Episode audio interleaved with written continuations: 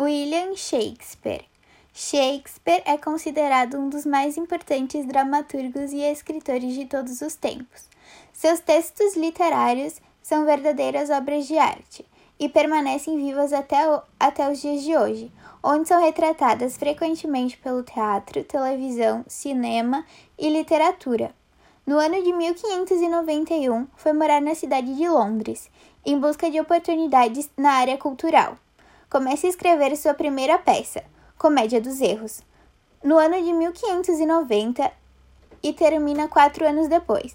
Nesta época, escreveu aproximadamente 150 sonetos.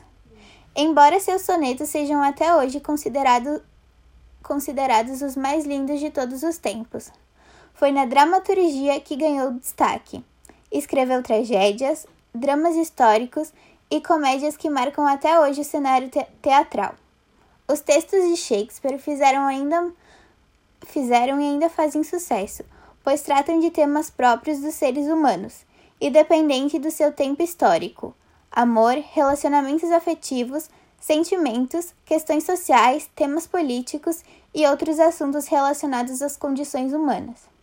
Uma de suas principais obras que me chamou mais atenção foi Romeu e Julieta.